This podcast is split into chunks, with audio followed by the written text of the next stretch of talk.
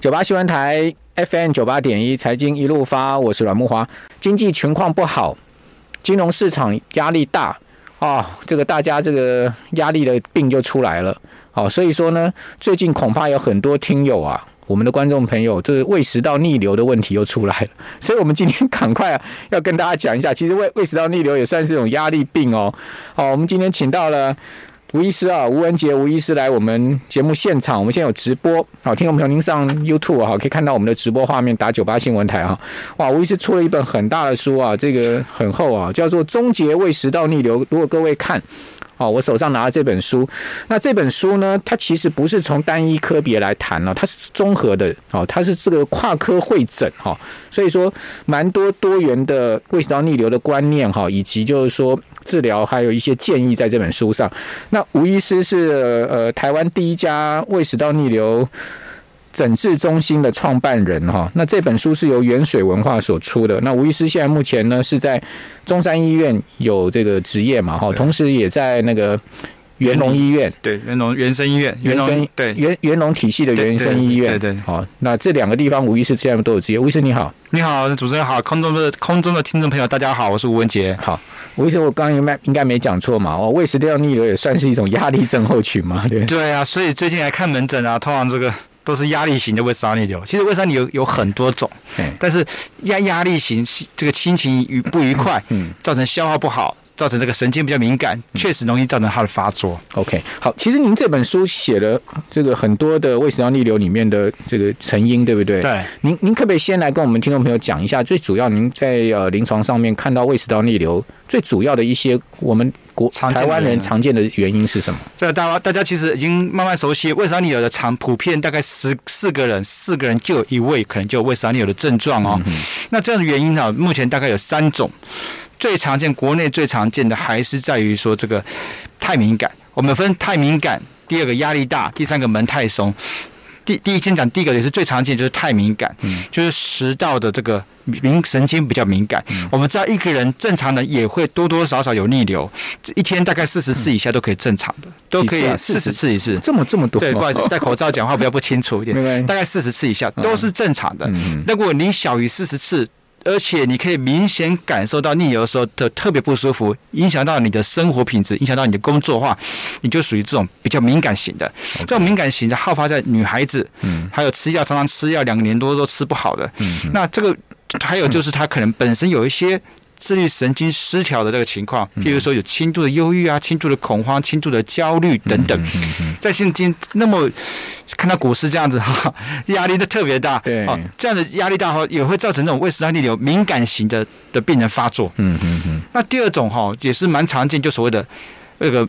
那个胃的哈压力的这个地方太过大，我们刚刚讲是太敏感嘛，那这个是压力大，不是指的是你的精神压力大哦，是你的胃的压力过大，胃就像吹气球，对，胃就像吹气球一样撑起来。最常见哈，简单的讲，年轻人或是说上班族，他可能就是呃饮食习惯的问题啊，他可能吃太多哦，或是他。忙碌很快没有咬就吃下去，造成他的胃的消化不好。嗯，啊，有些是心情不好，造成的胃的消化不好。嗯，这个胃的消化不好，食物在胃里面累积久了之后，它不是往下走，它就是往上到逆流到食食食道了。那另外年纪大的哈，嗯，通常就是因为，譬如说他有些吃一些慢性病的药，比如说高血压的药啊、心脏病的药，或是说一些那个那个帕帕金森氏症的药，嗯，甚至有些肾脏科的药，这些药也会让您的胃里面蠕动比较慢。OK，那另外有些患者是。糖尿病的病人，他本身就是神经的病变了。嗯、神经病变之后，你的胃的蠕动就消，就是慢慢的就是比较差。嗯、胃的蠕动一变差，就算你的食道本身是正常的，贲门口也是正常的，没有没有什么松弛的问题。但是因为消化差，它自然而然就会往上逆流到食道。那在像您刚刚有分享到，所以说有些人是肥胖的病人，嗯、肥胖的病人你本身的话是腹内的压力过大。嗯。腹内压压力过大，它会造成这个胃的挤压，对，造成胃的压力大。也会引起胃食道逆流。有些患者是便秘，有些便秘一个礼拜都没大便了。嗯，大肠哦，这个肚子就是胀的要胀的蛮胀的蛮厉害的，直接压迫胃。就算你没吃什么东西，它还是造成胃的压力过大，引起胃食道逆流。所以我刚刚分享的这两个，一个是太敏感，一个是胃的压力大，都是最常见的原因。那我来分享一个最少见的。也但是又是属于难治型的，怎么样吃药都吃不好的病人。对，这个就所谓的胃的贲门口的门太松。我们知道门哈，贲门关不紧，对，贲门关不紧。其实贲门跟肛门一样哈，其实要有个括约肌锁紧它。对，在吃东西、喝水的时候，这个贲门口自然会放松。嗯，或是你在吸气吐气的时候，在吐气的时候，贲门口会放松。嗯。水或食物自然会流到胃里面。对，但是如果你的贲门松弛，不管你有没有吃东西，有没有喝水，它就像杯子没盖盖子一样，一直都是一个开口这么大的话，你吃下去的东西，你只要弯个腰压一下肚子，甚至躺平睡觉，这是自然就逆流了。OK，而这些逆流不是说靠你可以减低体重啊，改变饮食就可以控制。所以这一群。贲门太松的病人，确实是我目前胃食道逆流诊治中心特别着重的对象。OK，好，所以这个贲门关不紧的人比较少了，对，相对上比较少，但是就很难治，很难治。对，好，那胃食道逆流的典型跟非典型症状有哪一些呢？所谓的典型症症状，就是说你如果有这个症状，就应该是胃食道逆流。那常见的症状就是来自于你会胸口会觉得热热的，就火烧心的感觉。OK，好，这是胸口这这个，再来就是会有东西胃的东西胃酸啊，胃的食物啊反刍的感觉。有有时候打嗝会感觉有胃酸到。其实打嗝本身就会带点胃酸上来。OK，那你偶尔打嗝那这没关系，但是你常常会觉得不舒服，比如说常常会胸口闷会热，嗯，这个或者东西往上逆流到喉咙，再慢慢吞下去这种反。出，这都属于比较典型的症状。食食物降逆流上来就很严重。对对对，这个就就比较典型，就是你有这样的症状，十之八九你应该就是胃食道逆流。OK，但是有所谓的非典型，非典型的症状就代表说你这些症状可能是胃食道逆流，但是大部分都不是。嗯。包括说你有可能喉咙会卡卡紧紧，嗯，或是说一直有痰掉，一直在清痰。对，有些喉喉咙是感觉喉头这个地方好像永远就有一个东西堵在那边，就像痰液这样堵在那边，对，好像清不干净，有个东西盖在那边 清不干净。对，那黏液附着在上面这种感觉。没错，那有些人还会觉得他是被掐脖子的感觉，或东西卡住，卡个鸟蛋或者卤蛋在喉咙这边。哦，那很严重，那蛮严重的。那有些患者他就会说他是以这个咳嗽。嗯，咳嗽，但是又没有什么黄痰，也没有什么生病的感觉，嗯、就是常常会咳嗽，咳不停。嗯嗯。那这段时间有很多疫情的问题，造成造成他常常被排挤。嗯。所以这种咳嗽也是非典型的症状。嗯。那这种病人有这些非典型的症状的话，他已经造成生活平生活的困难哈。嗯。建议还是要赶快找医生，因为毕竟非典型的症状里面，四个真的只有一个有胃食道逆流，其实三个都是假逆流。但是在台湾目前我们的现况里面哈。这些假逆流都还是被当胃食道逆流治疗。什么叫假逆流呢？假逆流就是它并不是胃食道逆流。哦，那它，但是它是以胃食道逆流的表现来呈现。OK，所以为什么我这本书要写跨科会诊？因为我邀请了很多专家。我来举一个例子好了，它是咽喉炎之类，就是假逆流吗？对，譬如说咽喉这块，我遇过两种。呃，我遇到长蛮多种，但是我举举两个例子来哈。第一个例子，他喉咙我一直觉得吞东西就是卡卡紧紧的。嗯。长期来好几年了，然后看看那个各个诊所肠胃科医师，甚至做过胃镜，都找不到原因。结果这个病人后来我帮他做胃酸逆流检测的时候，发现哎，不对啊，他喉咙好像不对称呢，这个有一边特别的突出来。后来一摸一摸，看一看检查之后，帮他做电脑断层，甲状腺的肿瘤。第一个，他根本就不是胃食道逆流。天哪！对，第二个。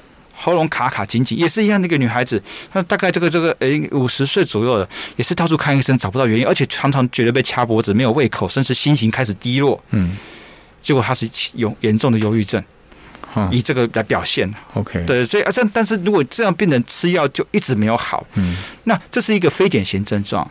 那有些假逆流是怎样？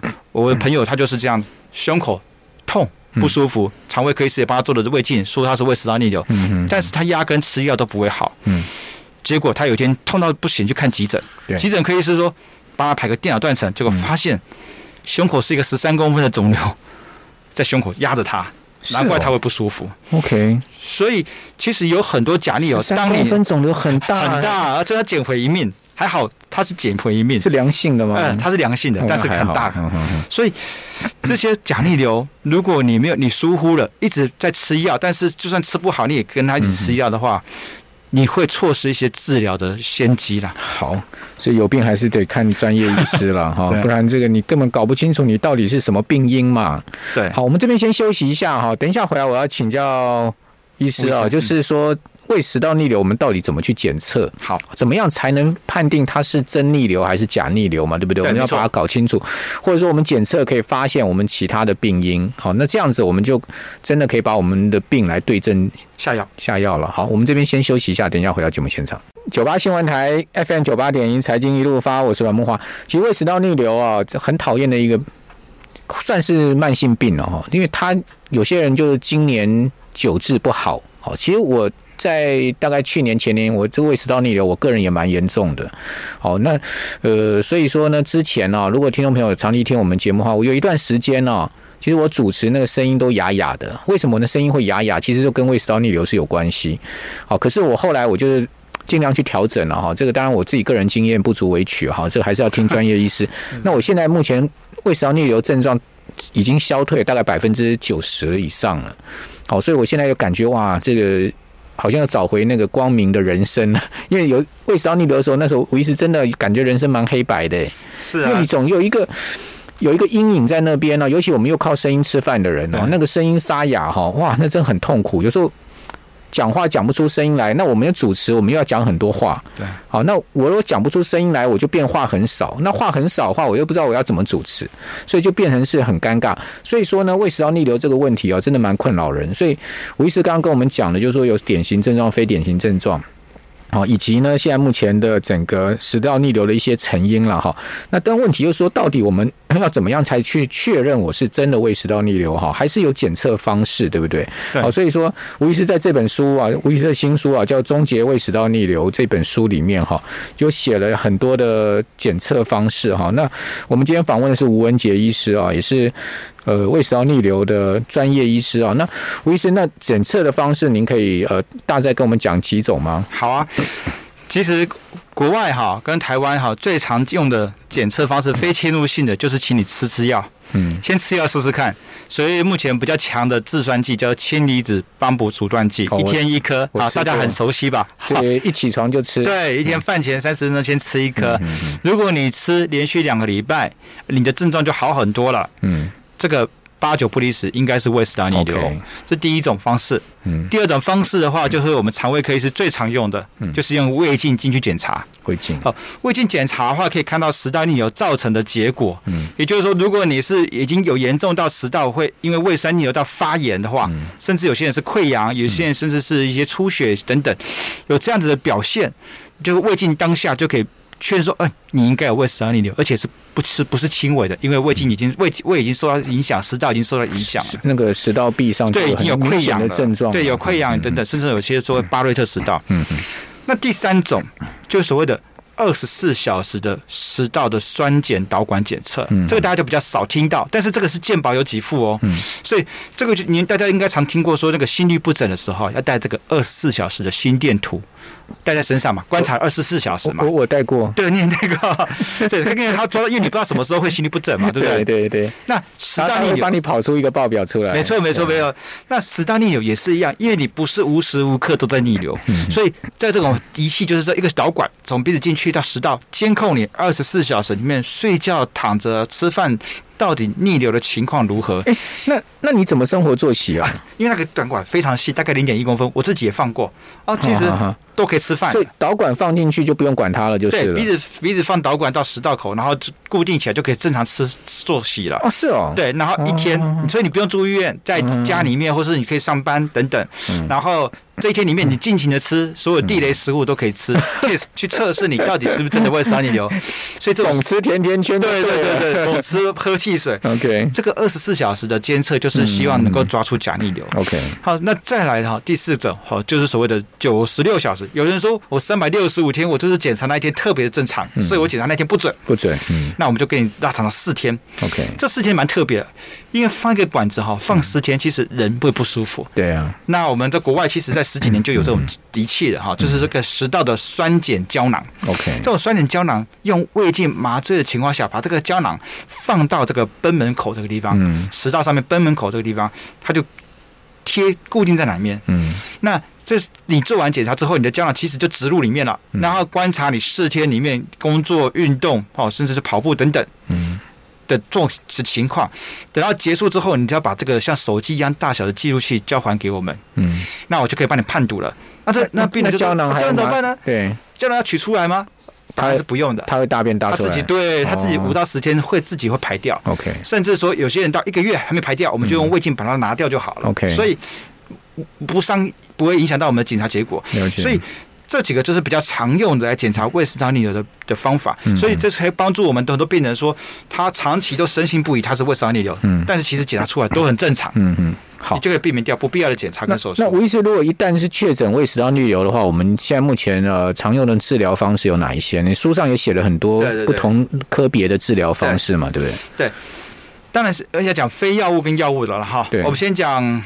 非药呃药物的好了哈，先讲药药物的部分的话，我们就所谓的氢离子帮补阻断剂，有效降低胃酸。虽然胃食道逆流不是胃酸过多造成，但是把胃酸降低，让胃里面的酸碱值下降，不要那么酸了哈。它逆流的时候造成食道的伤害就会比较小。好，因为毕竟它制酸剂可以没办法改善逆流的其次数跟情况，但是它可以改善逆流的酸的。的程度，只要不够，只要不会那么酸，就算它逆流，它也不会觉得那么不舒服。所以第一个 就是吃这个降胃酸的药，对啊，甚至有时候会搭配所谓的藻胶酸，好，就是它会它会在胃里面啊，上面这个藻胶酸吃下去之后，它会浮在那个胃液的上面，胃的最上面，像白萝卜泥一样盖住，阻隔食道跟胃酸中间就有一层保护膜。这种就是药物的方式。对，那。治疗呢，侵入性的治疗的话，就是有所谓的胃镜的治疗跟外科医师的治疗。对，那胃镜的治疗针对的哈，就是说在一些贲门比较松的病人，吃药又吃不好的，我们有两种，有美国的方法，有日本的方法，去帮他做这个贲门口的紧缩。对，啊，一个美国的方法就是叫乐色平胃贲门紧缩术，英文叫 Stretta，它就是增加肌肉的厚度，用加热的方式增加肌肉的厚度，让肉变得更厚。日本的方式叫做抗逆流黏膜切除术，嗯，它就是用制造一个医生帮你切一个像溃疡一样胃溃疡人造的胃溃疡，嗯，利用它结疤的力量 让那个贲门口收缩变得是哦，所以做完这些手术之后，它的外面是没有伤口的，嗯嗯嗯。那如果这种过度的这种手术如果还没有效的话，有外科的手术就是胃底折叠术了，嗯，那这种都是要靠医生嘛，那病人会告诉我说有没有自救的，有没有比较。吃药？也不要手术的，对，那这个是非常重要，也是为什么要写这本书的原因。但就是生活作息、生理的调整，哦，对对，心情的调整，很多很多很多方法。对，其实其实方法，如果说以吃的东西啊哈来当做一个归纳，吃东西要特别注意，嗯，比如说会造成贲门口暂时性松弛的东西，对，比如说巧克力、咖啡因。薄荷、抽烟、甜的刺激甜的、油炸的，都会让贲门口暂时的松掉。了解，这些食物尽量避免。OK。第二种食物就是说，会让会让胃酸的那个酸度变更多的食物，更酸的食物，就比如说奇异果、凤梨、柑橘类、柠檬汁，对，柑橘类的。其实您是专家，您过去就已经有这个严重的胃酸逆流的问题。这些东西就是要特别的避免。第三个。就是说，吃饭的习惯要饭水分离。哦，吃饭的时候喝太多汤汤水水，没错，这样就会容易会造成逆流。对，那再来的话就是这样，吃饱饭两个小时到四个小时之内不要马上去躺平。好，因为躺平会容易造成逆流。是，所以如果你不得已下班了要吃饭，吃完饭又得马上睡觉，建议你枕头稍微垫高两个枕头，或者左侧躺，让胃在这个下面，在这个在这个嘴巴的下面哈，它就比较不会往上逆流。所以枕头垫高。左侧躺都可以改善。好，非常谢谢吴文杰医师啊，帮我们介绍胃食道逆流，谢谢您。